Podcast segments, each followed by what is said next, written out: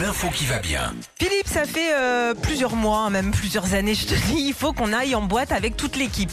Oui, ça fait, oui, on ne connaissait fait- pas qu'il fallait qu'on y aille, mais c'est vrai qu'il va falloir peut-être qu'on aille. Et ben quand on ira, peut-être qu'on croisera des coquilles Saint-Jacques. Non, je vous rassure, j'ai rien pris, c'est véridique. C'est une étude anglaise qui vient de sortir et qui a démontré que les coquilles Saint-Jacques sont fans de disco. Les coquilles Saint-Jacques sont fans de disco. Ouais, alors- ok, ça va Sandy, tu vas t'allonger. On va prendre l'attention. La petite, elle fait de l'attention en ce moment, dis donc. Hein. peu, hein. Non, je t'explique. En fait, c'est les scientifiques euh, anglais qui cherchaient une nouvelle méthode pour attirer les Saint-Jacques. Alors, ils ont essayé euh, plein de techniques, hein, euh, différents appâts. Ils ont fait plus classique aussi avec l'épuisette. Et puis, ils ont tenté avec de la musique. Et là, ils se sont rendus compte bah, que la technique qui attirait le plus les Saint-Jacques, c'était le disco.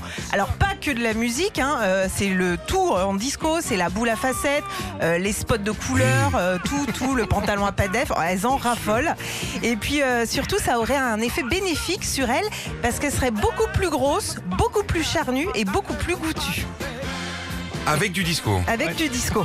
C'est-à-dire, tu prends les Bee Gees, tu leur mets un tuba, Ouais. et ils vont, ils vont t'ambiancer le, les parcs à trucs. Là. Ou Ah ouais, elles se dans ton assiette aussi, hein, peut-être.